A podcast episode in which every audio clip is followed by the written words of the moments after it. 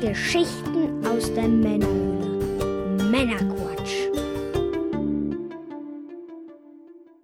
Willkommen zum Männerquatsch, dem Podcast von quatschenden Männern für alle. Ich bin der Björn. Hallo zusammen.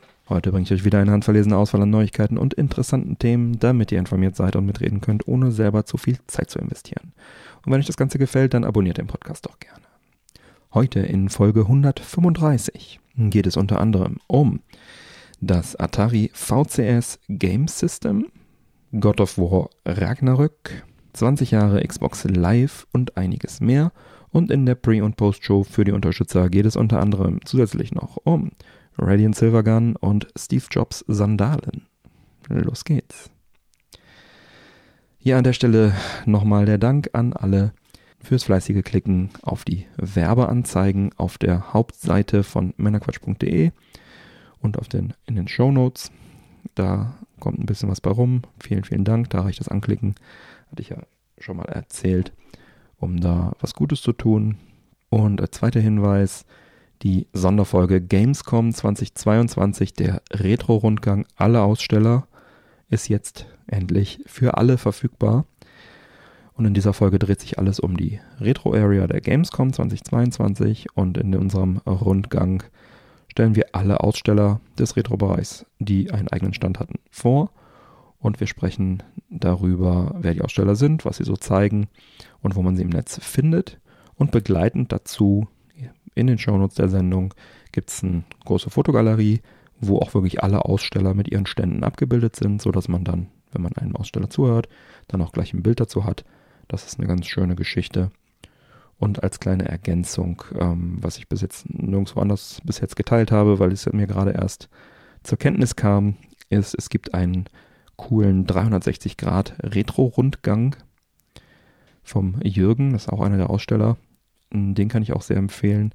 Da klickt man also im Browser drauf und hat dann einen virtuellen, ja quasi 3D-Rundgang im Browser. Man kann also über den ganzen Retro-Stand äh, laufen und sich so Google Maps mäßig äh, voranklicken und auch umschauen 360 Grad.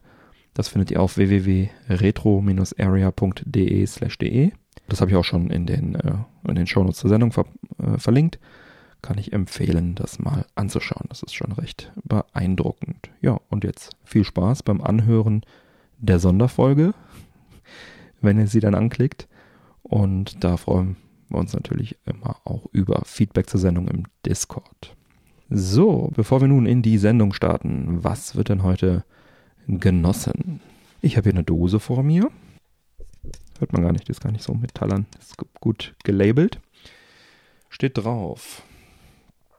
Delicious Energy Tea All Natural Weim, V-I-M-E.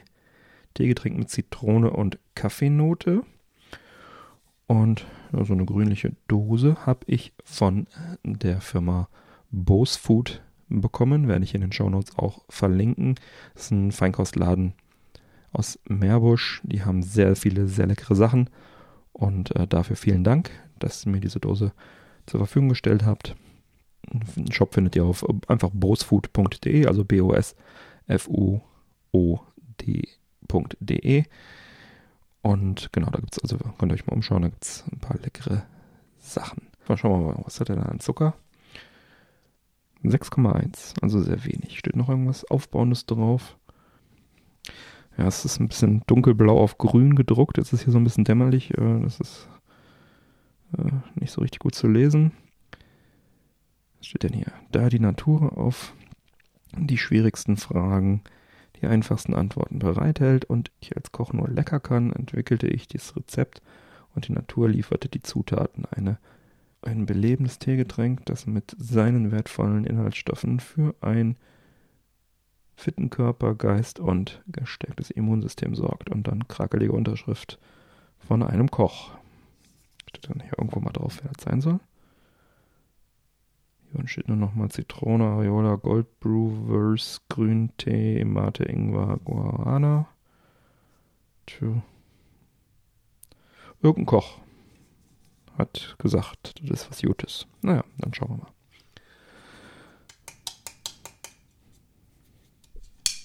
Machen wir mal auf. Uh, da hat einer geschüttelt. Prost.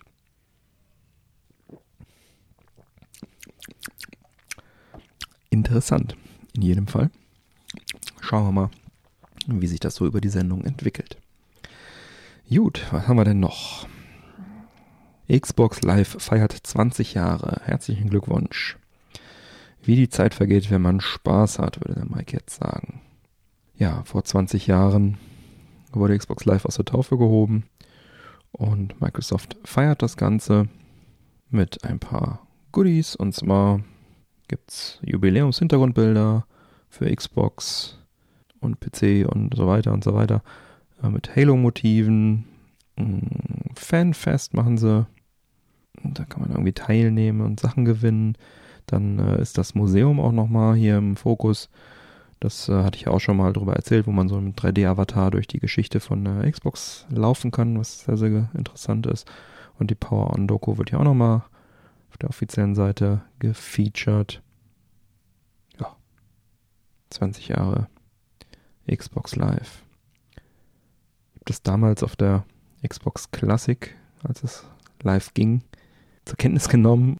Privat hatte ich da, glaube ich, gar nicht so eine dicke Leitung, dass ich da irgendwie groß was ja, ausrichten konnte, zocken konnte. Aber ich habe in der Zeit halt in der Spieleentwicklung auch aktiv gearbeitet, unter anderem für Xbox-Spiele, die auch Xbox Live hatten. Und da hatten wir dann äh, sehr interessante Testing-Runden, ähm, wo wir dann mit diesen Headsets dann äh, halt Multiplayer getestet haben. Ich erinnere mich, da gab es dann so ähm, verschiedene Voice-Filter. Der eine war so ein Nazgul-Filter, den habe ich immer ganz gerne benutzt, wo er dann so ganz komisch Nazgul-mäßig gesprochen hat.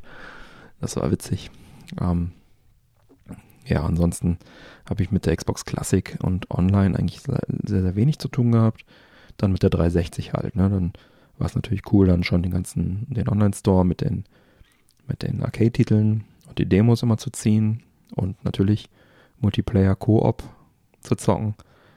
Ähm, da habe ich dann auch schon Army of Two habe ich viel gespielt, die ersten beiden Teile und auch noch einige andere Titel, die ich da sehr intensiv dann schon gespielt habe. Also ab der Xbox 360 war das Ding schon echt ein Brett und echt auch vielleicht sogar den anderen, ja, ich würde mich sogar festlegen, den anderen Konkurrenten in dem Bereich doch voraus.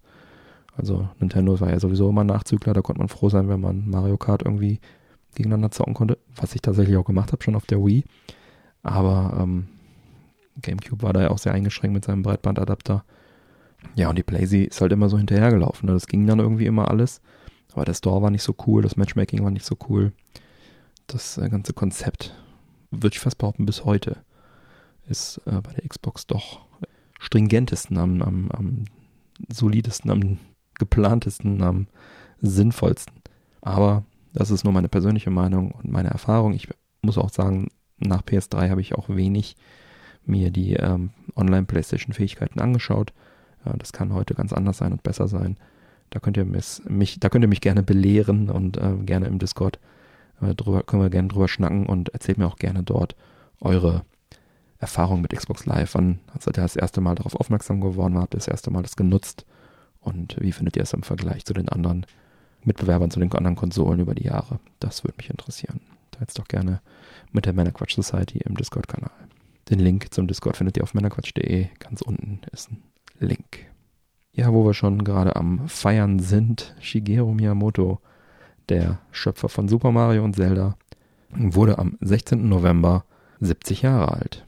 Der ist nämlich 1952er Baujahr und ja, immer noch aktiv. Jetzt sollte der Mann nicht in Rente sein. Ja, ja, gut, er ist ja jetzt die letzten Jahre schon deutlich äh, kürzer getreten, zurückgetreten, kümmert sich um seine ja, Pet Projects, um seine Lieblingsprojekte, also sprich die Themenparks beaufsichtigt er ja und den Film und halt hier und da natürlich noch ein bisschen ähm, mischte sich in die Spiele ein, aber federführend ist er da eben nicht mehr tätig und ja, sei es ihm gegönnt. Ne? Ist ja schön, dass er dann immer noch so ein bisschen mit reinredet, Input gibt, aber dann auch die neue Generation dann jetzt da äh, für die neue Generation zurücktritt. Ne? Ja, und der Mann hat ein bisschen was geleistet. Neben Mario und Zelda äh, die Pikmin-Serie ja auch sehr stark mit ihm verbunden. Star Fox hat er auch sehr viel dran mitgearbeitet, damals in der ersten Iteration noch zusammen mit äh, Argonaut Software, den Engländern. Also da war die Zusammenarbeit sehr, sehr eng. Und ähm, ja klar, Donkey Kong war natürlich sein erster Hit, sein erster Automat, wo er den gescheiterten Radarscope, hieß das Ding, glaube ich, Automa Arcade-Automaten äh, benutzt hat. Da hatten sie halt einfach die Dinger, äh, haben sich nicht verkauft und sein Chef hat gesagt, hier, wir haben mit diesen Automaten diese Technik, mach mal ein neues Spiel dafür, dass wir dann noch ein paar Dinger verkauft kriegen. Und das war dann Donkey Kong. Und da hat ja auch Mario schon seine Rolle als äh, Jumpman, der vom Beruf Schreiner war. Ja. Und so über die Jahre immer mehr, immer, immer coolere Franchises. Und jetzt ist Mr. Mr. Mario Miyamoto-san 70 Jahre alt. Herzlichen Glückwunsch auf jeden Fall an der Stelle. Vielleicht wollt ihr noch mit der, äh, meiner Quatsch Society teilen, welches euer liebstes Spiel von Miyamoto ist? Oder welche Serie euch am besten gefällt? Für mich wäre das tatsächlich Star Fox, wobei ich die ersten Teile nicht so mochte und die späteren Teile nicht so mochte. Aber das, der N64-Teil hat mich halt zum Fan werden lassen.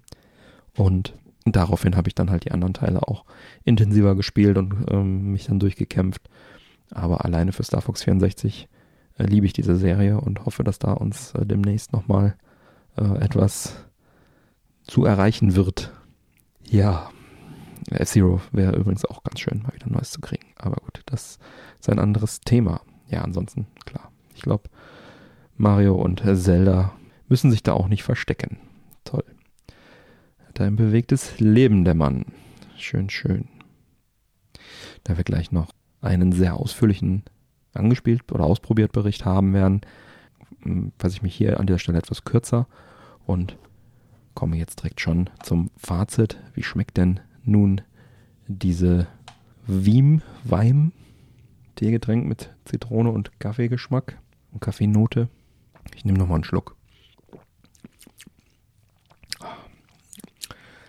Mm, es schmeckt außergewöhnlich man hat direkt einen trockenen Mund wieder, wenn also wenn, sobald die Flüssigkeit den Mund verlässt, ist er wieder trocken, was ein interessantes Mundgefühl ist. Also ich finde es nicht schlecht, aber also ich weiß gar nicht, wie ich es bewerten soll. Ob, äh, neutral, aber interessant. Mm, und dann sind die Geschmäcker wirklich sehr dezent. Dezente Zitrusnote, dezente Kaffeenote hinten raus. Ja, also im Prinzip wirklich wie so ein Tee.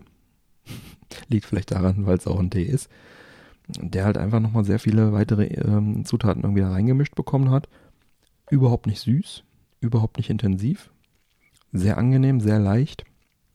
Gekühlt, das ist auch sehr interessant. Also echt nicht schlecht, aber wirklich sehr dezent. Nö, gefällt mir eigentlich.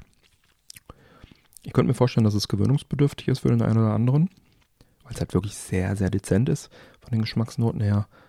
Und dadurch, naja gut, ich meine, so ein Teebeutel kostet, ne? 3 Cent, 5 Cent, keine Ahnung.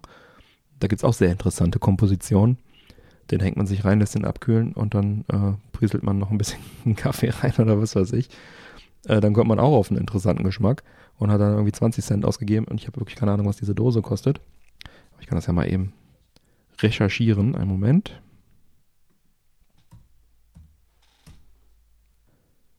ist gerade im Angebot für eine Dose 2,97 Euro, normal 3,50 Ja. Ist halt was Besonderes, gute Zutaten und so weiter, aber ich hätte es mir jetzt nicht gekauft für das Geld, ganz ehrlich. Aber wenn ihr es mal probieren wollt, dann ne, ist, ist nett. Kann man machen. Doch. Also, hab da schon deutlich Schlechteres probiert. Hm, vielleicht gewöhne ich mich sogar dran. Wäre eine teure Geschichte. Nö, ist echt ganz gut. Hat was. Also es schmeckt halt anders, außergewöhnlich. Es schmeckt nicht so wie alles. Und sowas mag ich ja immer.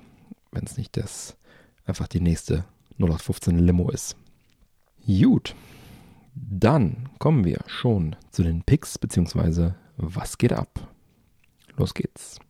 Und dazu habe ich wieder den äh, lieben Manuel mit dabei. Hallo Manuel. Hey Björn, hey zusammen da draußen. Schön wieder hier zu sein. Schön, dass du da bist. Schön, dass du es einrichten konntest. Ja, natürlich, immer wieder gerne, weißt du doch. Ja, freut mich. Ja, was hast du uns mitgebracht, Manuel?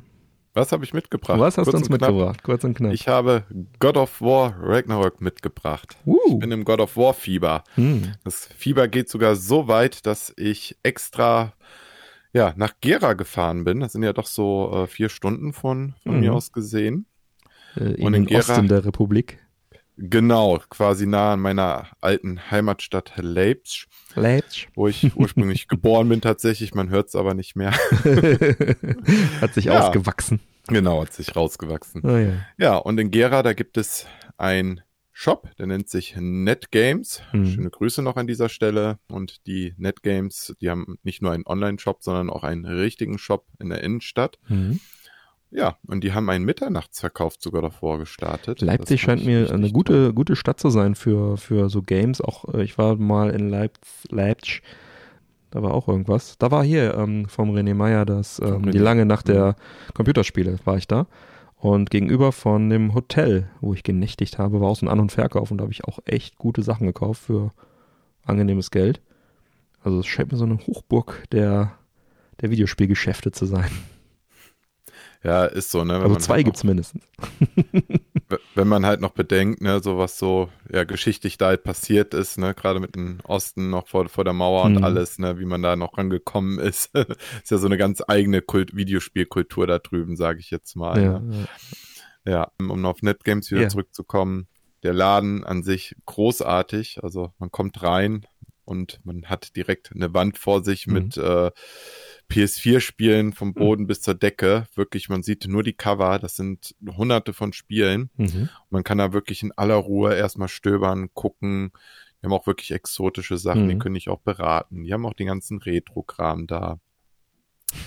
Ja, Den also ganzen. Retro-Kram, du sagst das so, so abwertend. nee, um Gottes Willen, nein, so meine ich das nicht.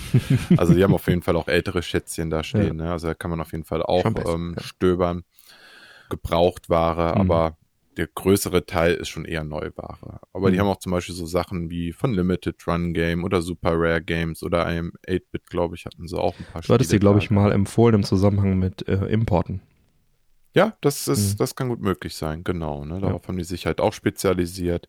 Ja, und die hatten halt Bock gehabt auf einen Mitternachtsverkauf. Der ging dann halt quasi vor der Veröffentlichung um 10 Uhr abends los. Mhm.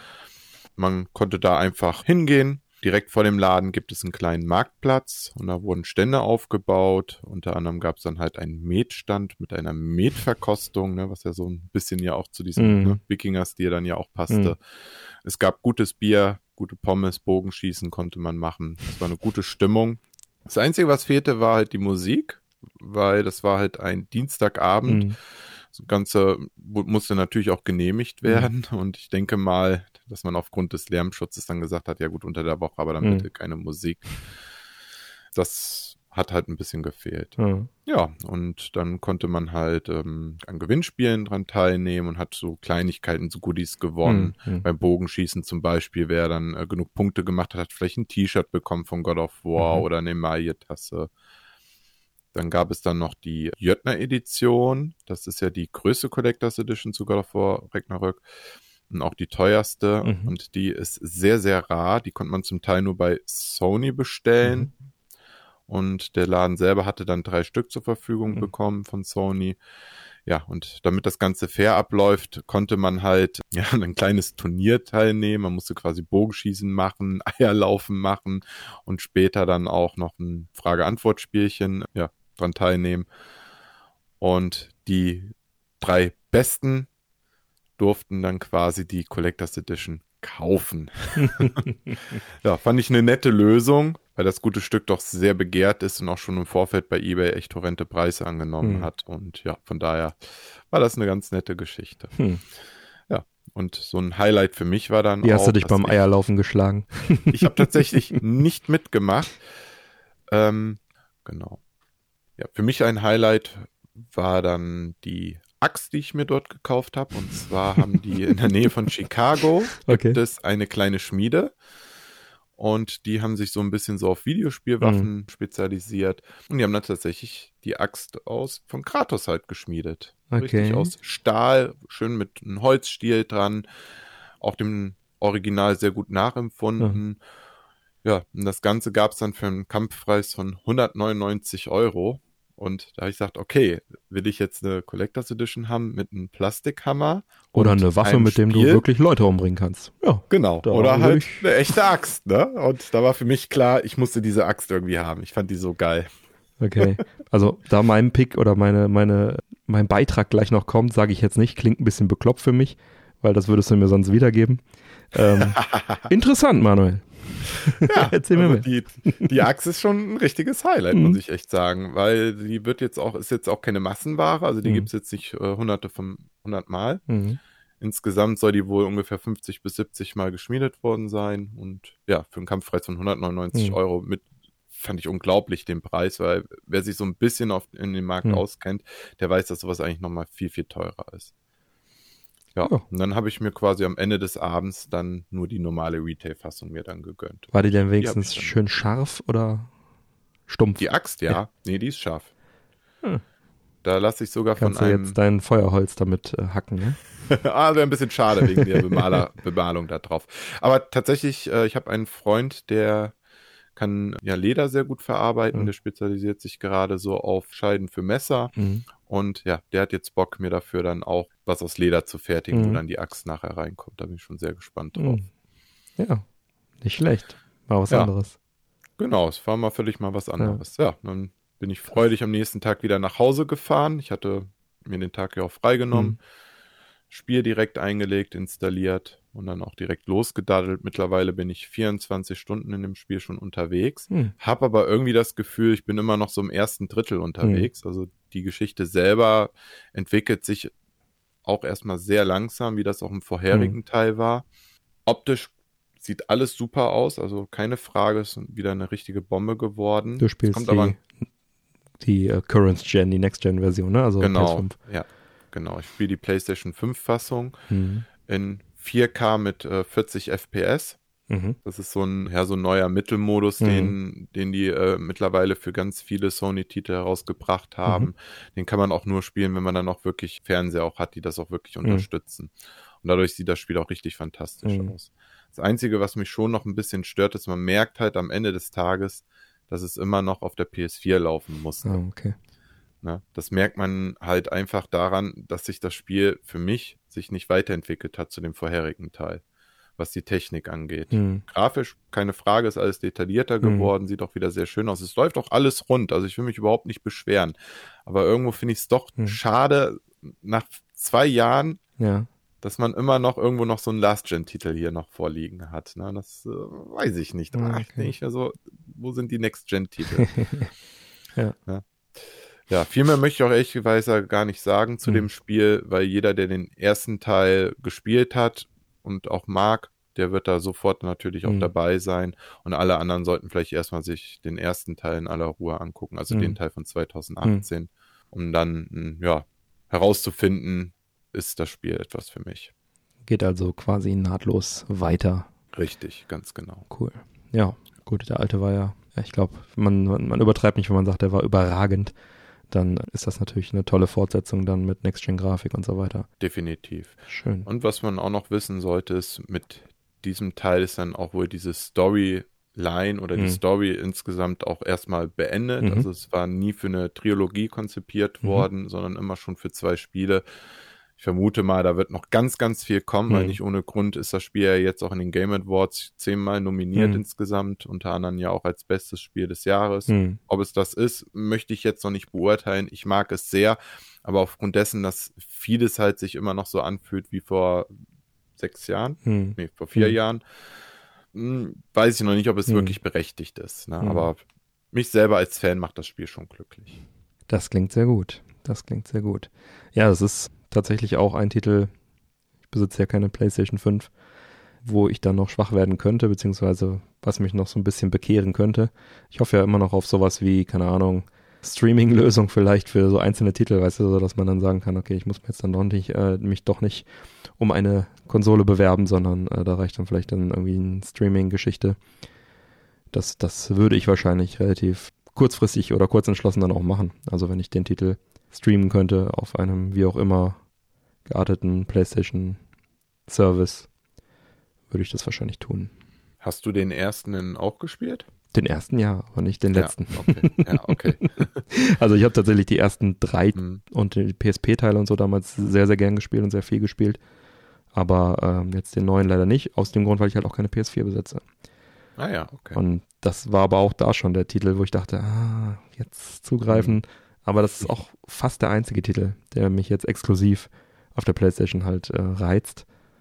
Ich habe ihn auch gekauft, aber ich habe halt kein Gerät, wo ich es abspielen kann. Ich weiß, das wäre heute jetzt nicht mehr das Problem, aber ja, irgendwie hoffe ich immer noch, dass es vielleicht dann irgendwie eine Streaming-Lösung gibt, wo ich dann beide Titel nachholen kann.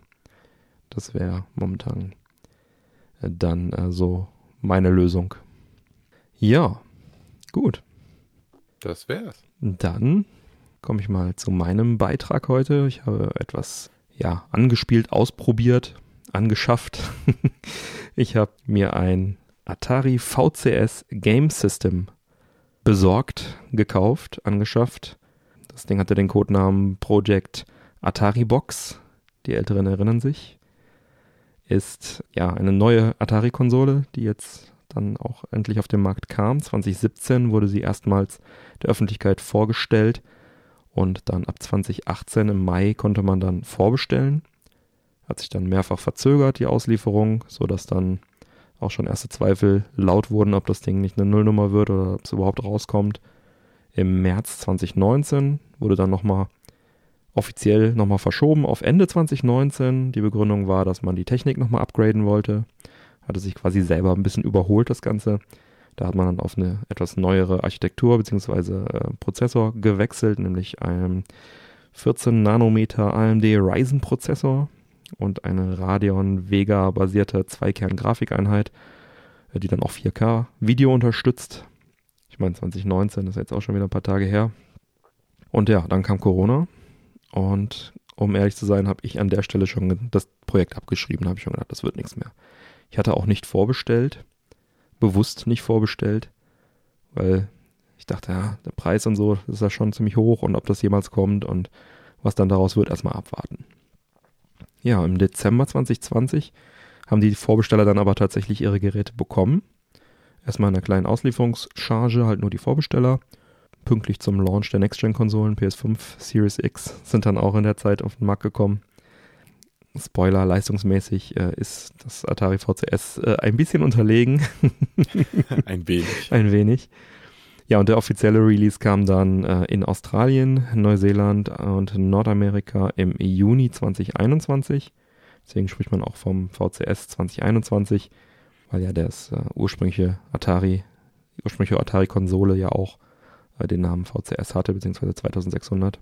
Und seit Oktober 2021 durften dann sogar die Kanadier das Ganze bestellen. Das war kein offizieller Release dort, aber die dürfen im Atari Webshop bestellen und werden dann sogar beliefert. Ja, und der Preis, habe ich gerade schon gesagt, ist dann doch etwas höher gewesen, auch als äh, ge geplant. Ursprünglich hatte man, also vor dem Upgrade und vor den Lieferengpässen durch Pandemie, hatte man äh, so mit 250 bis 300 Dollar geplant im Verkauf. Letztlich wurden es dann 399 Dollar für das All-In-Bundle mit zwei Controllern und einem Software-Bundle dabei, beziehungsweise 299 Dollar für nur die Konsole mit ein bisschen Software dabei, ohne Controller. Auch außergewöhnliches Setup. Controller kostet jeweils 60 Dollar. Ich nehme an, es ist äh, so gedacht, dass man sich dann halt, es sind halt zwei Controller dabei, ein Klassik und ein moderner Controller, die äh, sehr unterschiedlich sind, werde ich gleich noch äh, näher drauf eingehen. Das ist wahrscheinlich so gedacht, dass man dann sich halt, wenn man jetzt nur einen davon braucht, dass man dann die Möglichkeit hat, auch zu wählen. Dass man dann 299 plus 60 ausgibt, weil softwaremäßig ist das fast gleich das Bundle. Ja, optisch ist das Gerät an das Design des eben erwähnten Atari 2600 von 1977 angelehnt. Natürlich viel schlanker, eleganter. Ich finde es sehr hübsch. Gefällt mir auf jeden Fall. Und das Gerät gibt es in äh, einer Variante mit einer schwarzen Frontblende, nennt sich dann Onyx. Das ist äh, dem schwarzen Atari 2600 auch Vader-Modell genannt. An das ist das angelehnt. Und dieses Modell hat dann äh, hinten eine rote Blende, wo die Anschlüsse sind. Also komplett schwarz, vorne schwarz, oben drauf schwarz, hinten dann eine rote Blende drauf, die man eigentlich nicht sieht, aber wenn, um, wenn man es umdreht, dann ist es ein ganz netter Akzent. Und dann gibt es noch eine Version mit einer Holzfrontblende. Black Walnut nennt die sich, also schwarze Schwarz-Walnuss sozusagen. Das ist, soweit ich weiß, sogar ein Echtholzblende, aber bin ich mir jetzt nicht 100% Schön. sicher. Und die ist halt auch an das ursprüngliche, das, an das allererste Design des äh, Atari, der At äh, klassischen Atari-Spielkonsole angelehnt, dem sogenannten Heavy Sixer mit der Bezeichnung Atari VCS CX 2600 bzw. CX 2600A. So setzt sich halt auch der Name zusammen. Das ursprüngliche Gerät hieß halt Atari VCS CX 2600 und später dann das, der, der, die, das Vader-Modell, das schwarze, hieß dann nur noch Atari 2600. Genau, und dieses Black Walnut-Modell hat halt hinten dann eine schwarze Blende und ist halt vorne dann Walnuss-Optik. Genau. Zur Technik. Ja, es ist der eben erwähnte 14 Nanometer AMD R1606G Zen Prozessor mit zwei Kernen und vier Threads mit 2,6 GHz verbaut, eine APU AMD Raven Ridge 2 bis zu 3,5 GHz und standardmäßig kommt das Modell mit 4 oder 8 GB RAM. Es gibt da zwei Modelle, das 400er und das 800er Modell und die kommen dann mit 4 bzw. 8 GB RAM, ist aber aufrüstbar bis 32 GB und an Storage ist erstmal nur ein Flash Memory von 32 GB verbaut, lässt sich aber auch entsprechend aufrüsten. Ja, diesen Werten sind wir von der Leistung her dann äh, etwas schwächer unterwegs als ein Steam Deck zum Beispiel, was ja auch eine 2022er Hardware ist. Wir reden ja hier jetzt in, vom Design her wahrscheinlich eher von einer 2019er Hardware beim VCS. Ja, aber wir sind hier so im Bereich von einem soliden Mittelklasse- bzw. Mini-PC. Also kein High-End-Spiele-PC, aber schon halt so ein, ist halt letztendlich ein Mini-PC von der Hardware her. Kann man schon ein bisschen was mit abspielen, besonders wenn man den noch ein bisschen aufrüstet, da komme ich gleich noch dann dazu.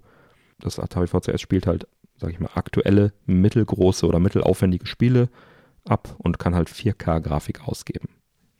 Als Betriebssystem Bitte? Entschuldigung. Ja. Wenn ich mir jetzt so mal die Abmaßungen mal angucke von dem Gerät, Mhm. erinnert mich das so ein bisschen so von der Größe her an einer Xbox Series S, nur halt flacher halt tatsächlich noch, ne? aber so von den Maßen her mit dem Verbindung mit dem Controller ähnelt das ungefähr der Größe. Ich habe jetzt Also die S nicht vor riesig. Augen, aber die ist schon, ist schon sehr klein. Das, äh, Mhm. das VCS vorne. Siehst du wahrscheinlich auf der Webseite.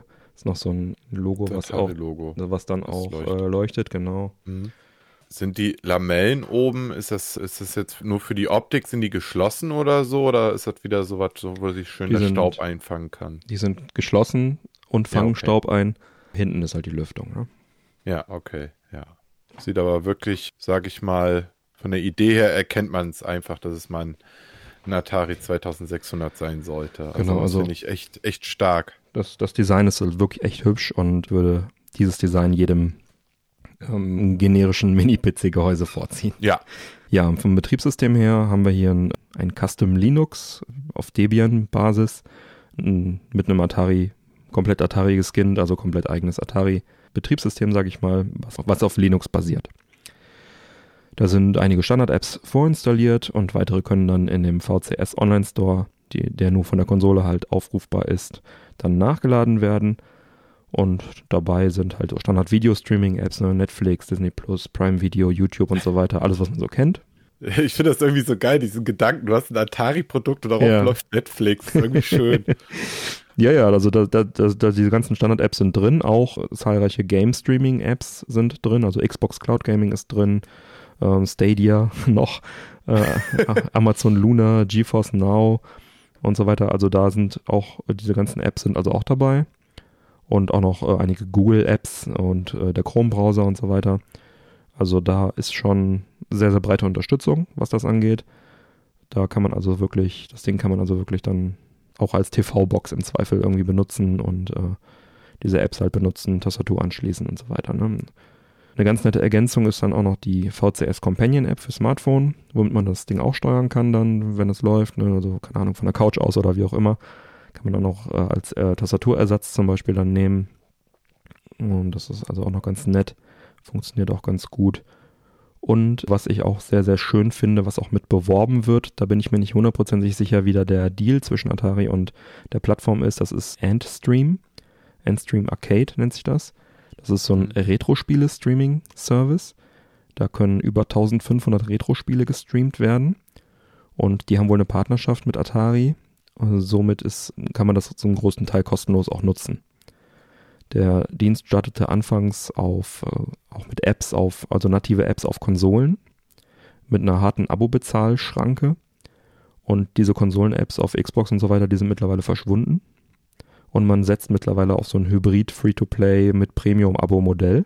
Und man kann diese Apps jetzt für iOS, Android, PC, Mac und diverse Browser dann herunterladen, diese Endstream Arcade App. Und dann hat man da wohl verschiedene Bezahlsysteme.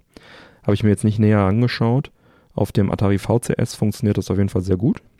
Und man kann da durch, durch Erfolge, die man in den Spielen hat, so Tokens freischalten, mit denen man dann einfach wieder weiterspielen kann. Also du wirfst halt wie so virtuelle Münzen immer ein, um zu spielen und hast halt immer irgendwie eine gewisse Anzahl an kostenlosen. Und wenn du dann irgendwelche Achievements da freischaltest, dann kriegst du neue Tokens, so dass du halt unterm Strich dann schon äh, eigentlich kostenlos sehr, sehr viel spielen kannst. Macht das Spaß? Es funktioniert sehr gut. Du hast also Ja. wenig Delay und du hast halt echt eine riesen Library an, an Retro-Games. Ne? Also auch sehr viel so Okay. Amiga-Kram und so. Ne? Hm? Ähm, das ist schon nett. Also wenn man mal irgendwie gerade nicht, also es sind mehr Retro-Spiele als in dem gesamten Webstore von dem, von dem Ding. Ja, ich sehe gerade hier, ne, da sind ja auch wirklich die bekannten Dinge auch dabei, ne? Ich sehe Ja. hier Metis äh, Slug, sehe hier ja. gerade äh, Mortal Mortal, Kombat. Kombat, Mhm. sehe ich jetzt hier Earth of Trim, R-Type. Ja, klar. Und, also äh, das, sind, das ist schon eine große- sehr, sehr große Auswahl. Also das ist echt nett. Das ist auch ein echter Mehrwert, deswegen habe ich es auch hier nochmal separat erwähnt. Wer jetzt mehr darüber erfahren will, beziehungsweise ein Interview mit den Jungs hören möchte, was ich bereits 2018 geführt habe, dem sei die Sendung, die Sonderfolge zur Gamescom 2018, dem Retro-Rundgang, ans Herz gelegt. Da habe ich nämlich mit denen gesprochen. Da hört ihr dann, was sie sich ursprünglich mal vorgestellt haben. Da waren die noch gar nicht äh, am Start, da waren die wirklich noch vor ihrem Launch. Vielleicht auch interessant mal zu hören, äh, was sie sich so vorgestellt haben und dann zum Vergleich, was heute daraus geworden ist. Ja, ich habe jetzt eben schon den VCS Online Store auch kurz erwähnt. Da gibt es natürlich dann auch weitere Spiele. Hier finden sich natürlich die Atari-eigenen Spiele, darunter sehr, sehr viele Retro-Spiele für alte Atari-Systeme. Also da ist also auch bunt gemischt dabei von Atari 2600 äh, über auch die Konsolen. Also da sind sehr, sehr viele Spiele dabei. Auch Indie-Spiele haben ihren Weg da reingefunden, teilweise auch exklusive. Und natürlich die etwas größeren Releases von Atari, die jetzt auch immer wieder rauskommen, wie Atari Mania, dieses äh, WarioWare-ähnliche Spiel, was jetzt kürzlich rauskam. Atari 50, was jetzt kürzlich rauskam. Oder auch die Recharge-Serie, die es ja auch für alle gängigen Plattformen gibt. Genau, also normalerweise sind dann diese größeren Titel kurz zeitexklusiv für, die, für das Atari VCS und danach kommen sie dann Multiplattform raus. Ausnahme ist jetzt das Atari 50, das hat sich jetzt verschoben fürs VCS und kam jetzt äh, zuerst für alle gängigen Plattformen raus und kommt dann jetzt nach in ein paar Tagen erst fürs VCS. Besonders diese Recharge-Serie ist ganz nett. Das sind spielerisch oft erweiterte Neuinterpretationen von klassischen Spielkonzepten wie Breakout, Missile Command, Black Widow, Yas Revenge und so weiter und so weiter. Und äh, erinnert mich mit seinen neonen Farben immer so ein bisschen an Geometry Wars, falls das noch jemand kennt. Das ist äh, so der Stil von diesen Neuinterpretationen von den Recharged Games. Und äh, die sind eigentlich auch alle immer recht spaßig. Also man findet schon ein paar Spiele in dem Store, wenn man das möchte. Eins der größeren Releases ist auch zum Beispiel Tempest 4000, was auch fürs VCS natürlich erschienen ist. Bei diesen ganzen Spielen im Store ist oft ein großer Mehrwert, dass dieser Atari VCS Classic Joystick, der dabei liegt, als also zumindest in dem großen Bundle, der ist halt sehr diesem klassischen, ikonischen CX40 Joystick des Atari 2600 nachempfunden. Den werden die meisten kennen. Das ist halt dieser schwarze Joystick mit einem runden Knopf, viereckige Basis. Ne, Also dieser ikonische Atari-Joystick eigentlich. Und der neue Classic Joystick nimmt halt diese Elemente auf und ergänzt sie dann nochmal sinnvoll, um zum Beispiel eine Schultertaste, den Home-Button, den äh, sehr, sehr schicken LED Light Ring, dass wenn du äh, in eine Richtung lenkst, dann äh, animiert er das so mit einem mit einem Lichtring und zeigt dann äh, und leuchtet dann quasi in diese Richtung. Und ganz cooles Bonus-Feature ist so ein Pedal-Controller.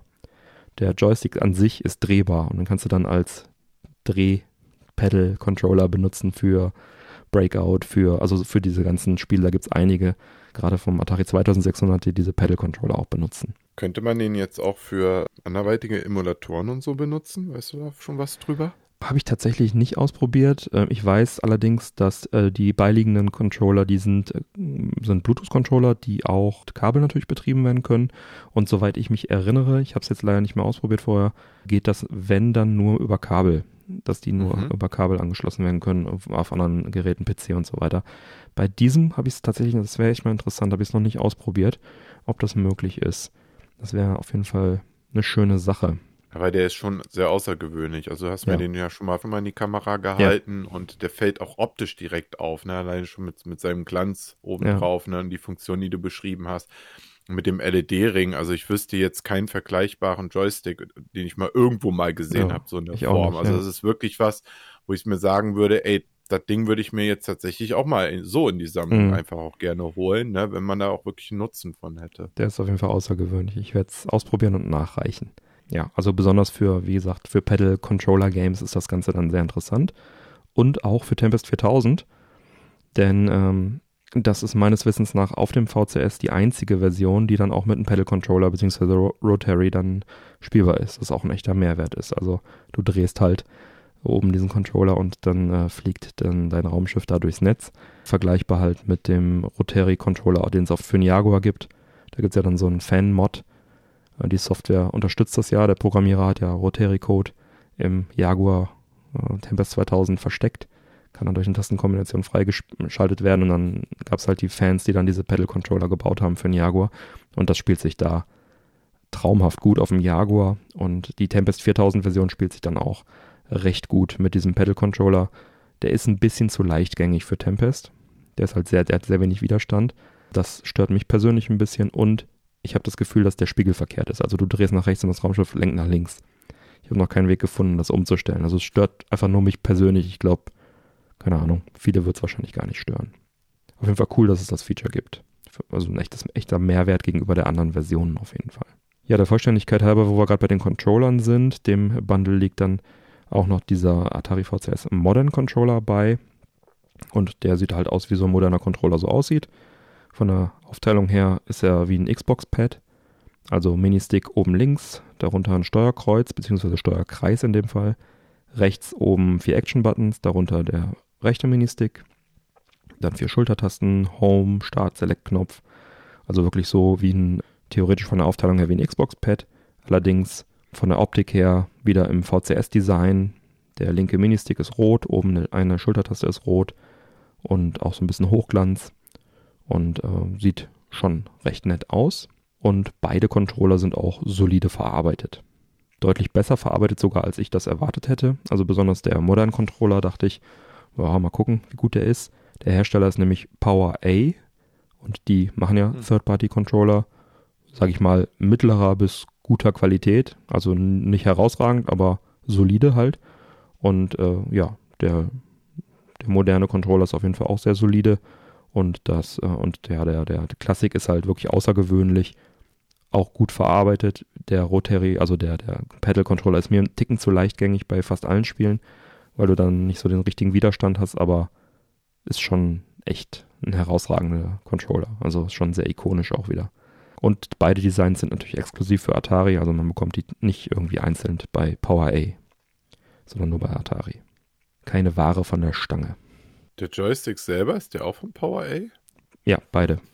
Beide, ne? ja. ja, dann besteht ja die Chance, dass es ja eigentlich anderweitig ja auch eingesetzt werden Ja, grundsätzlich sollte das möglich sein. Ja. Ich habe nur im Kopf, wie gesagt, dass das nur mit Kabel hm. funktioniert. Ich sehe gerade hier bei Atari.com kann man die halt für 59,99 Dollar ordern. Natürlich jetzt nur in der, innerhalb der USA, aber es sind ja auch äh, normale Preise für die beiden. Genau, also der äh, theoretisch ist der Preis sehr gut, äh, besonders für den, für den Klassik. Praktisch ist es halt so, dass die einfach nicht nach Europa liefern. Sie weigern sich. Und ja, dadurch muss man natürlich dann irgendwie gucken, wo man es herkriegt. Ebay-Preise, dann ist man halt schon mal schnell 100 Euro los für so einen Controller. Weil, ne, die schlagen dann was auf, dann hast du Zoll, dann hast du Shipping. Dann läppert sich das leider sehr schnell hoch. Und die sind auch nicht so gut verfügbar, weil die auch nicht so verbreitet sind natürlich. Ne? Da bin ich auch noch auf der Suche nach einem zweiten Classic. Genau. Was ist mit Worldwide Distribution? Die spezialisieren sich doch eigentlich immer wieder auf sowas. ja, ich habe da auch schon mal äh, den angefragt und er hatte auch angefragt und äh, momentan besteht da ah. wohl kein Interesse seitens Atari, ihm die Rechte dazu geben oder äh, die hier zu vertreiben oder ich weiß Hm. nicht, woran es genau liegt. Merkwürdig. Ja. Wenn, das, wenn schon Leute fragen danach. Ja. Sehr interessant. Ja, Interesse ist auf jeden Fall da und es gäbe mit Sicherheit auch sehr viele ja, Direktkunden, die auch aus USA bestellen würden, wenn sie dürften. Also dann lasst doch bitte die Kunden selber entscheiden, ob sie unendlich viel Geld für Shipping und, und, und Zoll und so weiter bezahlen wollen. Ne? Also, aber nein, machen sie nicht. Eben sind wir doch mittlerweile alle gewohnt. Ja. Also, Ja, die könnten, äh, könnten echt viel Geld an mir verdienen, weil sie haben auch echt andere schöne Produkte noch im Store, auch die, auch die äh, T-Shirts und was sie da haben, Atari 50, alle, alles sehr, sehr schöne Sachen. Da würden sie auf jeden Fall ein bisschen Geld an mir verdienen. Ich habe mir jetzt sogar ein nachgemachtes Atari 50 Shirt besorgt, weil ich einfach nicht, weil die mich einfach nicht bei sich bestellen lassen. Ich wäre bereit, mehr Geld auszugeben fürs Original, aber darf ich nicht. Finde ich auch schade. Das Ne? ist echt irgendwie frech.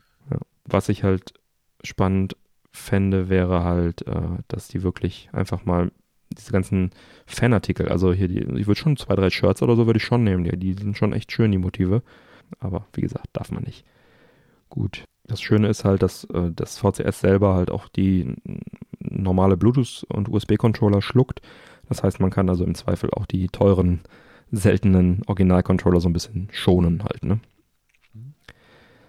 Genau, das abschließend zu den Controllern. Ja, jetzt stellt sich die Frage, ist das Atari VCS Game System denn eine richtige Konsole? Für mich ja, definitiv ja. Denn seien wir mal ehrlich, vorbei sind die Zeiten, in denen jede Konsole nur aus spezial designten Custom-Chips besteht. Na, spätestens seit der Konsolengeneration PS4, Xbox One schlummert ja in unseren geliebten Spielkonsolen PC-Hardware meistens. Also größtenteils PC-Hardware von der Stange, lustig kombiniert und dann halt in einem schönen Gehäuse. Und im Falle von der Xbox ja sogar dann mit einem Custom Windows dabei. Und äh, so ist das hier im Prinzip auch. Du hast PC-Hardware, die sogar hardwaremäßig Custom Design ist. Also das Atari ist wirklich ein Atari-Board. Das ist kein Mini-PC-Board von der Stange, sondern das ist also auf dem, auf dem Motherboard ist auch das Atari-Logo. Das ist auch speziell designt, dass es schön in dieses Gehäuse reinpasst und so weiter. Und natürlich ist es PC-Technologie. Aber ich würde behaupten, besonders mit dem Atari OS ist das, ist die Maschine eine Konsole. Also ich sehe das genauso. Es ist definitiv, es ist eine Konsole. Alleine weil es schon das Branding auch drauf hat. Es beinhaltet ja auch exklusive Inhalte. Und das ist ja genauso wie mit den ganzen Mini-Konsolen. Ja? Ob es Hm. jetzt das Sega Mega Drive Mini 2 ist oder Hm. die SNES Mini oder die NES Mini und wie sie alle heißen. Mhm. Das sind alles eigenständige Konsolen. Ne? Von der Technik her unterscheiden die sich alle ja im Ja. Grunde genommen nicht großartig. Ja, aber es ist ein originales Branding drauf. Man kann wieder diese Spiele offiziell irgendwo Mhm. erwerben und hat sie damit auch original im Schrank stehen, auch wenn es halt nicht mehr die Ja. klassische Cartridge von früher ist. Ne? Ja. Das ist doch fantastisch. Ja. Ja, ein weiteres cooles Feature des VCS ist der offiziell unterstützte PC-Mode. Und das Gerät ist also komplett offen, Mhm. anders als äh, andere Konsolen. Und es wird sogar auch damit geworben, dass man, Zitat von der Atari-Webseite, almost any operation system, Windows, Linux, Chrome OS etc. damit nutzen kann. Und Atari hätte allerdings gerne, dass man das von einem externen Medium aus bootet, sprich USB, SSD oder USB-Stick. Aber dann kann man dann wirklich Windows drauflaufen lassen, irgendwelche Linux-Varianten, sogar Chrome OS, was ich auch mal ausprobieren möchte demnächst. Ja, einfach entsprechendes USB-Medium rein, booten, fertig. Ja, das ist für mich auf jeden Fall auch ein Kaufargument-Feature. Gut, hat ja auch den Vorteil, dass man das Ganze ja dann auch extern hat und fuscht Ja. nicht an der Original-Hardware rum. Ne? Und Genau. du kannst es wieder ausstöpseln und hast wieder den vorherigen Zustand. Genau. Ja. Also ich bin ja bekanntlich Mac-User und ab und zu kann so ein PC schon nützlich sein. Und Ach. bisher fehlte mir so ein bisschen der, der, der Vorwand oder Use Case, einen PC anzuschaffen. Aber ich habe mir gedacht, wenn ich schon so ein seelenloses Windows-Gerät kaufen muss, dann doch bitte mit einem wohlig warmen Atari Retro Mantel. und da kam mir das Atari VCS natürlich sehr gelegen. Der perfekte Vorwand ist auf jeden Fall schon mal damit geschaffen gewesen. Ich hatte mich allerdings eigentlich schon ein bisschen dagegen entschieden, das Ding zu holen. Sind ja auch in Deutschland nicht so wirklich leicht zu bekommen und dann waren sie halt am Anfang auch entsprechend hier sehr, sehr teuer. Und äh, also sprich mit äh, nochmal ordentlichen Aufschlag dann äh, nur hier zu bekommen. Und ja, wie wir es eben schon gesagt haben, Atari versendet halt auch nicht nach Europa. Und dann gab es eine Ausverkaufaktion von GameStop in den USA. Die haben die Dinger halt rausgeramscht und plötzlich waren dann jede Menge Geräte von Retailern dann auf eBay USA verfügbar. Das Angebot war dann also recht üppig. Die Preise auch, aber immer noch etwas günstiger als vorher. Und dazu kommt dann halt, dass es sich hier immerhin um die aktuelle und vermutlich wieder mal letzte Konsole von Atari handelt, von der vermutlich nicht mehr als 20.000 Geräte produziert wurden. Hm. Ne, ein weiterer Produktionsrun ist aktuell unwahrscheinlich, genauso wie eine offizielle Veröffentlichung in Europa. Das mögen mal die Originalpläne gewesen sein, aber ja, die Hardware ist halt jetzt auch nicht mehr die allerneueste und 2023 eine 2019er Hardware hier noch zu veröffentlichen, da müssten sie wahrscheinlich dann wieder eine Revision machen und irgendwie ein 2.0 Gerät oder sowas und ich habe so ein bisschen im Gefühl, dass das äh, nicht passieren wird. Und wenn man jetzt noch bedenkt, dass Ataris letzte Konsole, der Jaguar, von 1993 auch heute kaum mehr zu bekommen ist, wovon deutlich mehr Geräte im Markt waren, dann ist das so eine Wann, wenn nicht jetzt Situation irgendwie. Die Gelegenheit war also in dem Moment also auch sehr, sehr günstig für mich, sage ich mal. Die Kaufentscheidung wurde also gefällt und die Bestellung abgesetzt bei eBay bei einem nicht ganz so zwielichtig wirkenden Händler, ne, weil so von privat ist natürlich dann auch schwierig aus USA. Der endgültige Weg dann zum Atari PC Konsolenhybriden war dann allerdings gar nicht so leicht. Dazu komme ich dann gleich noch. Aber zunächst will ich kurz nochmal erzählen, was denn jetzt alles in meinem Atari VCS 800 Onyx All-in System Bundle dabei war. Das war also einmal das Game System mit der schwarzen Blende, was halt auch wesentlich häufiger ist, die schwarze Blende, weil die äh, Walnut Edition war bei den Vorbestellern dabei und gibt es jetzt noch exklusiv halt im Atari Webshop, der uns die ja leider nicht rüberschicken will. Und äh, die GameStop-Geräte waren auch alle schwarze Onyx-Geräte, deswegen sind die deutlich häufiger im Markt. Dann lag in der Schachtel der Atari VCS Classic Joystick dabei. Eben schon drüber gesprochen. Dann der Atari VCS Modern Controller, und dann das Spiel bzw. die Spielesammlung VCS Vault, welche 100 Classic Arcade und Konsolenspiele enthält. Viel VCS-Kram, viel Arcade-Kram. Und man hat, hat halt die Einstream Arcade App dann noch drauf, haben wir eben auch schon drüber gesprochen. Also, bisschen Software kommt somit auch schon direkt dazu. Ich gucke hier gerade mal nach Preisen. Mhm. Ist gar nicht so leicht, das Gerät so direkt zu finden. Ja. Jetzt sehe ich hier Atari VCS 800 auch. Mhm. Das ist die 8, ähm, 8 GB Version einfach nur. Das ist dann die 8 GB Version. Ja, okay.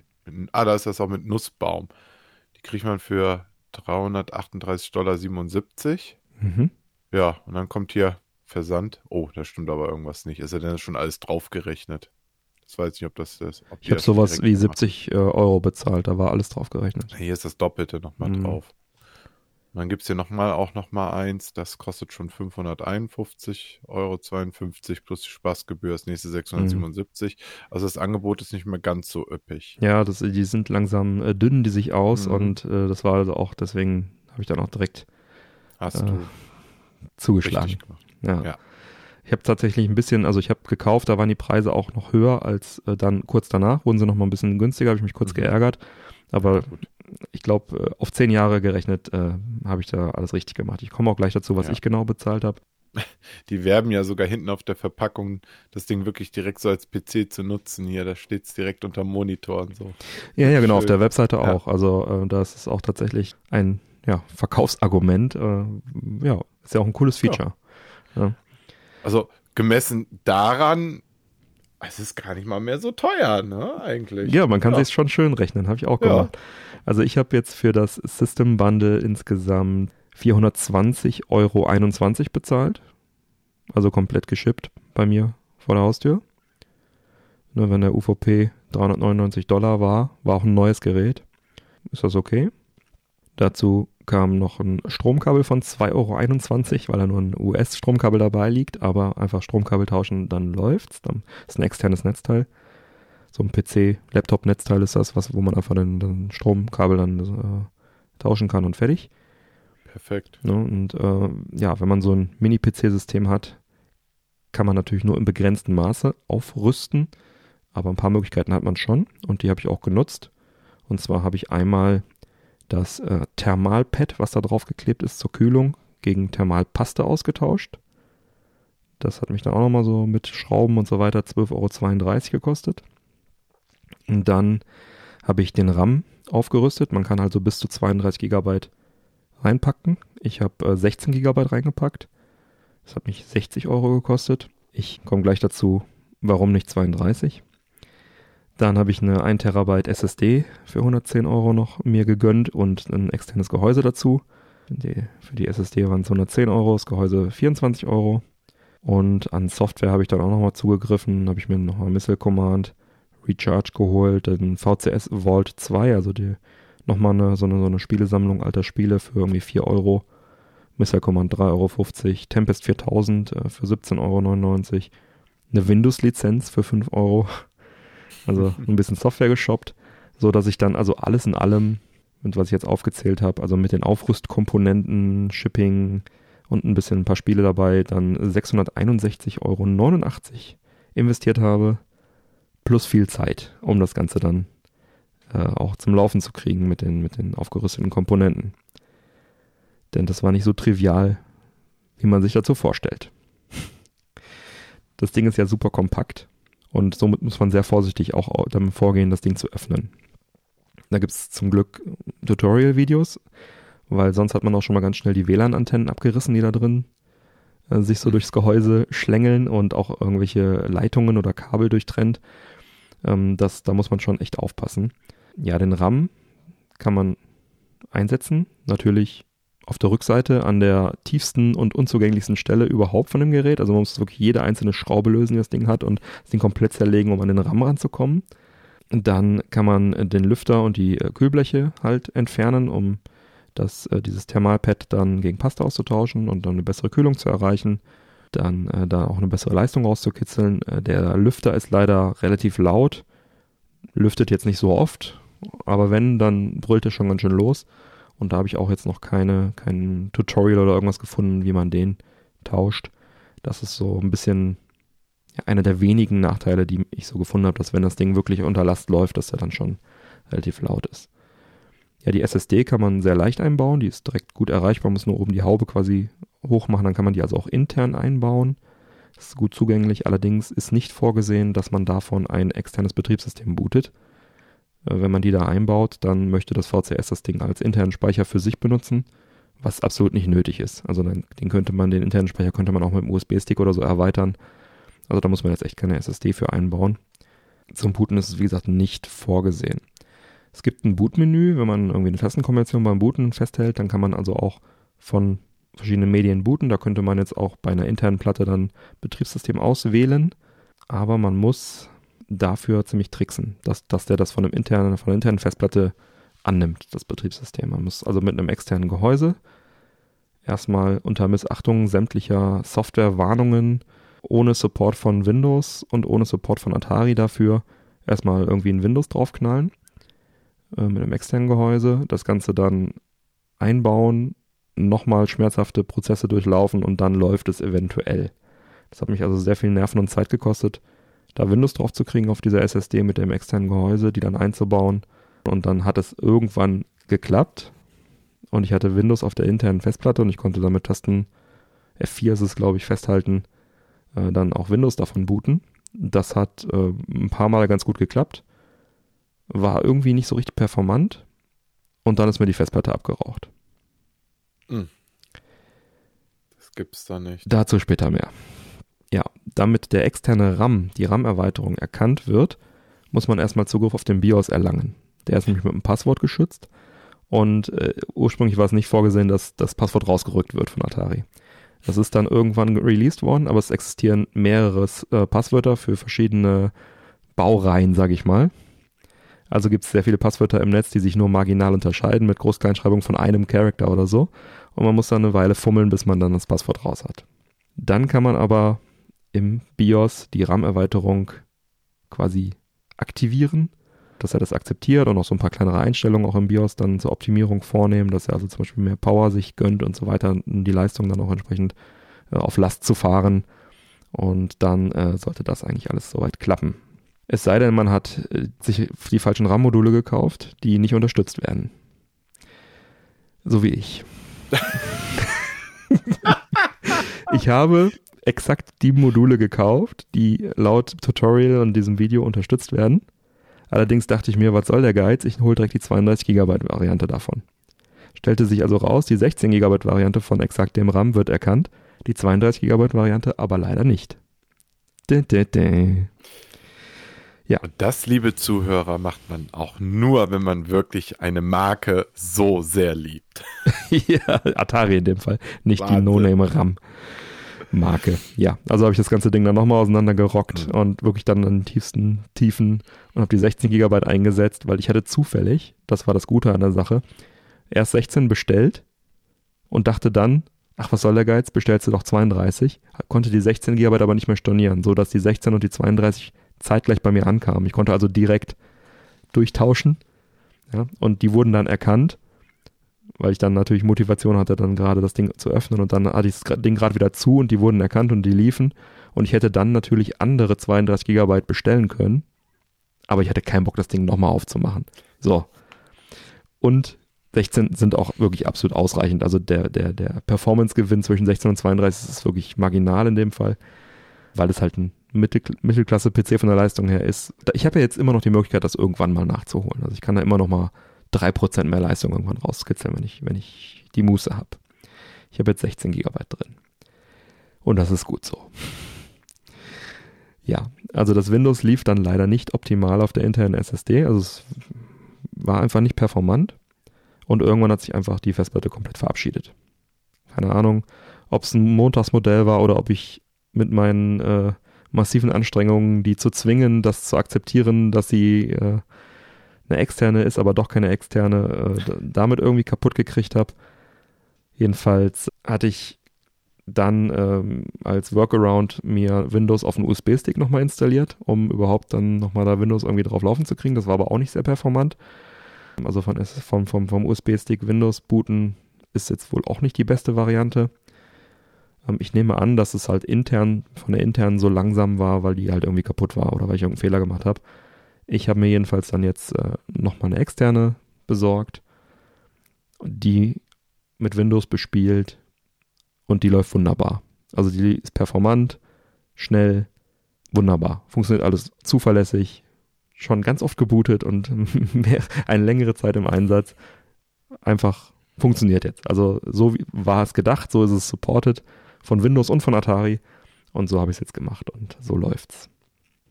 Ich muss dann auch erstmal gerade erst so ver verarbeiten gedanklich, weil ich kann das noch so gut nachvollziehen.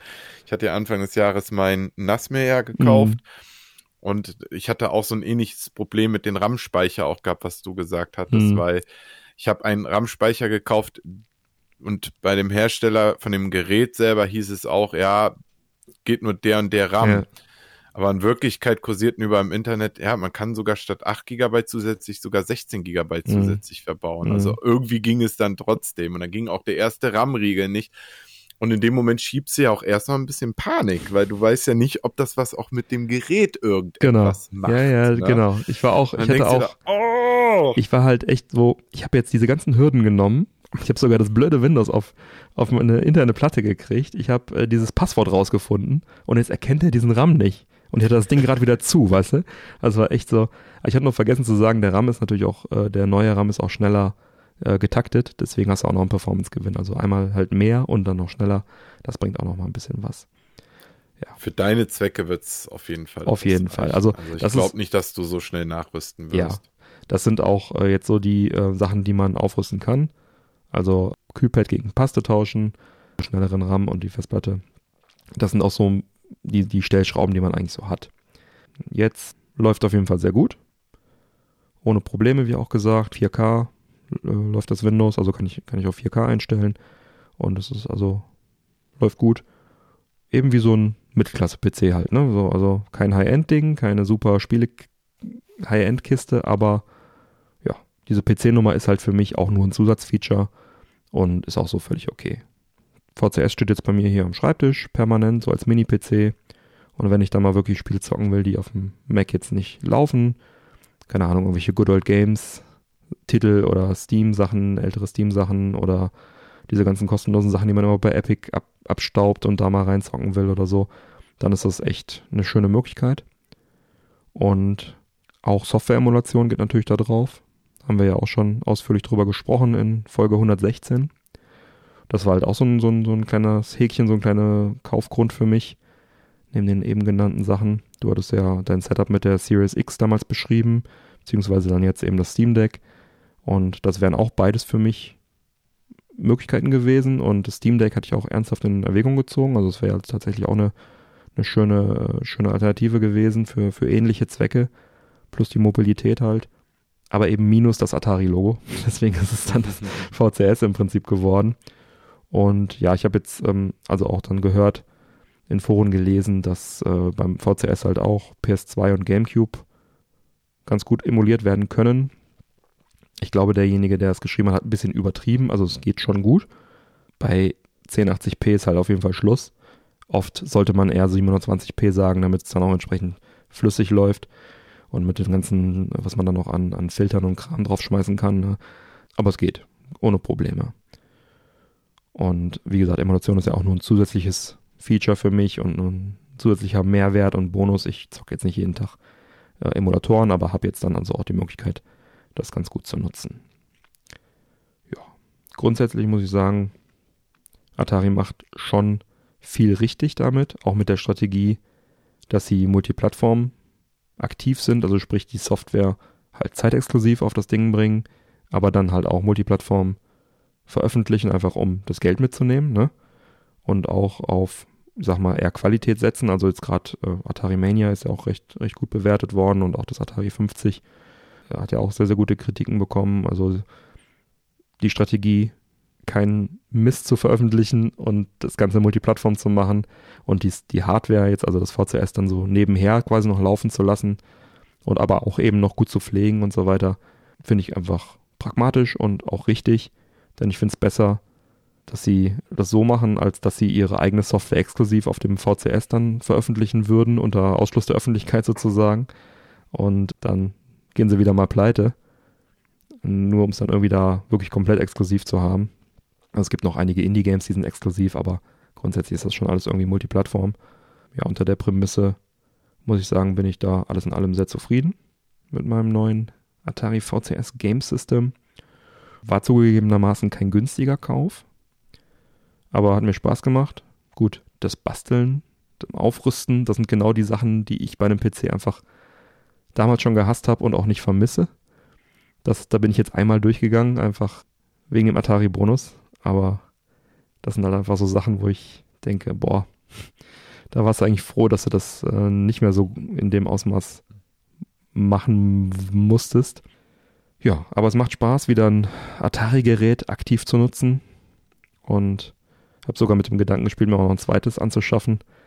Einfach als Ersatzgerät, aber vielleicht auch einfach nochmal diese Walnuss-Holz-Blendengeschichte.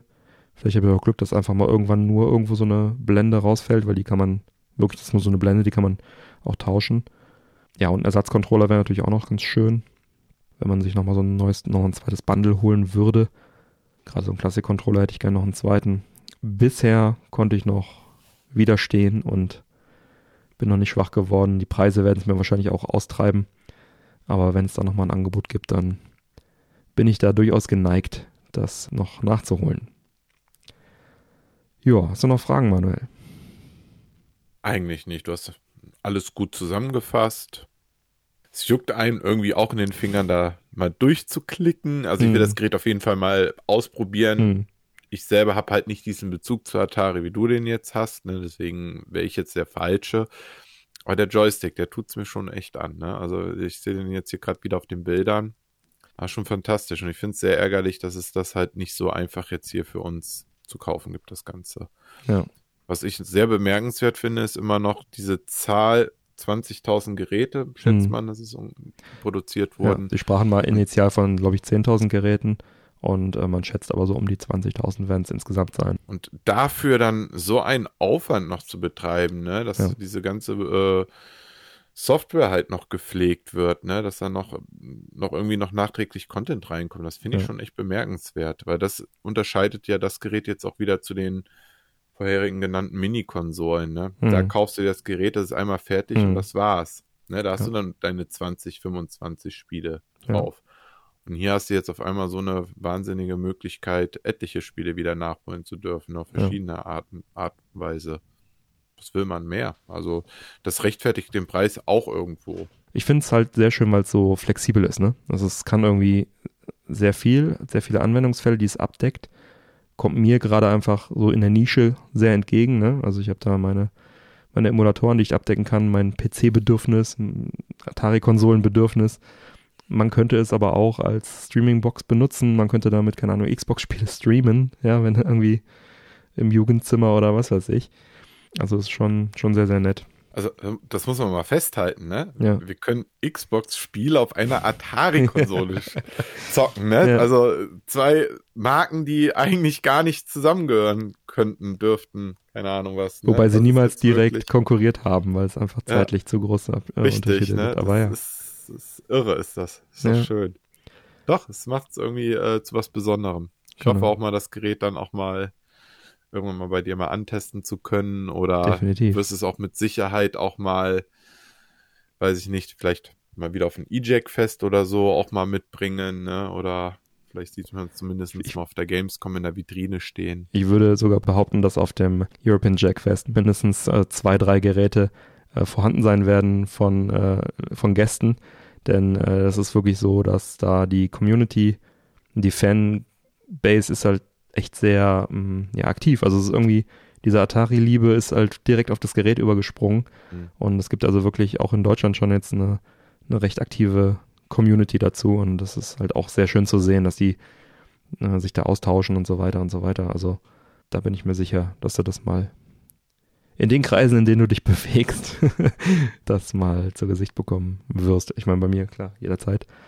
Wenn es keiner mitbringt, dann werde ich es mitbringen aufs nächste European Jack Fest. Aber ich bin da zuversichtlich, dass da unsere X68000er Fraktion mindestens ein Gerät mitbringt. Sehr schön. Grüße an Heiko an der Stelle. Ja, gut. Dann habe ich, glaube ich, jetzt auch das meiste loswerden können dazu. Freue mich jetzt noch dann auch vielleicht demnächst irgendwann dieses Atari 50 ausprobieren zu können auf dem Gerät, weil äh, dann auch einfach der Rotary-Support da sehr viel Sinn macht bei vielen Titeln. Ähm, da ist ja auch Tempest 2000 dabei für ein Jahr, also die Jaguar-Version ist bei Atari 50 mit dabei. Und das dann mit dem Pedal-Controller, mit dem Classic-Controller. Da bin ich mal sehr gespannt, wie sich das darstellt. Auch ganz witzig ist ja, ich kann theoretisch Spiele wie Tempest 4000 auf dem VCS, auf der nativen Atari spielen, aber ich kann auch einfach Windows booten und es dann im Steam äh, spielen, was ich auch getan habe. Und da werde ich jetzt mal wirklich als nächstes ausprobieren, ob da nicht irgendwie dieser Joystick dann auch nochmal äh, umzumappen geht. Ähm, ich kann nur sagen, dass diese Art von Spielen also auch ohne Probleme im PC auf Steam laufen. Also das Tempest 4000 läuft natürlich auch ohne Probleme dann auf Windows, auch wenn Windows wahrscheinlich ein paar mehr Ressourcen zieht als äh, das Linux. Ja, ich bin gespannt, das Ding weiter auszuprobieren und was mich da noch so erwartet an technischen ja, Limitierungen. Der Vorteil ist halt immer noch bei Windows, äh, wird halt immer noch am besten supported, ne, was diese Ja. ganzen Programme angeht oder so, ne. So sollte man das dann auch vielleicht sehen.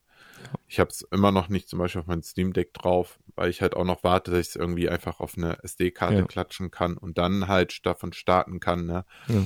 Oder dass es einen offiziellen Support mal gibt, wo man beides dual mal machen kann. Vorher habe ich mich auch noch nicht damit beschäftigt, aber das ist es halt. Es sind einige Leute auf dem Steam Deck schon unterwegs, die auch wirklich nur Windows drauf haben, weil die halt einfach sagen, Hm. ja, äh, da werden halt die ganzen Sachen besser supported Hm. da drauf. Ne? Also es hat schon seine Berechtigung. Also ich habe auch viele, die gesagt haben, die wollen auch von der internen Platte dann äh, Windows laufen lassen auf dem VCS und es funktioniert bei denen auch gut. Aber es kann halt auch nach hinten losgehen, deswegen kann ich gut Ja. verstehen, dass du sagst, warte lieber auf offiziellen Support. Richtig. Dann, äh, ja, also ich habe auch noch nie eine SSD platt gekriegt, aber Irgendwas wird da schon passiert sein. Ich, ich, ich glaube, die wird schon einen weg haben. Also normalerweise ist das heutzutage alles so idiotensicher, mhm. dass man da mal was kaputt kriegt. Ja, das ist schon selten. Ja. Entweder das oder man braucht Talent. da weiß ich ja schon mal, was du demnächst mal nicht nochmal machen solltest. Genau. ja, gut. Ja, das war ausführlich. aber sehr interessant. Also wenn man jetzt mal auf das Jahr zurückblickt, ne, was wir schon jetzt über Emulatoren gesprochen haben oder ja. für Anschaffungen, wo wir irgendwas drauf aufgespielt haben oder so, ne, das war jetzt ein schöner Abschluss für dieses Jahr noch. Tatsächlich, ja, es war ein, ein hardware-intensives Jahr in verschiedenen Variationen, ja. Ja, dann würde ich auch sagen, schreite ich mal zur Abmoderation.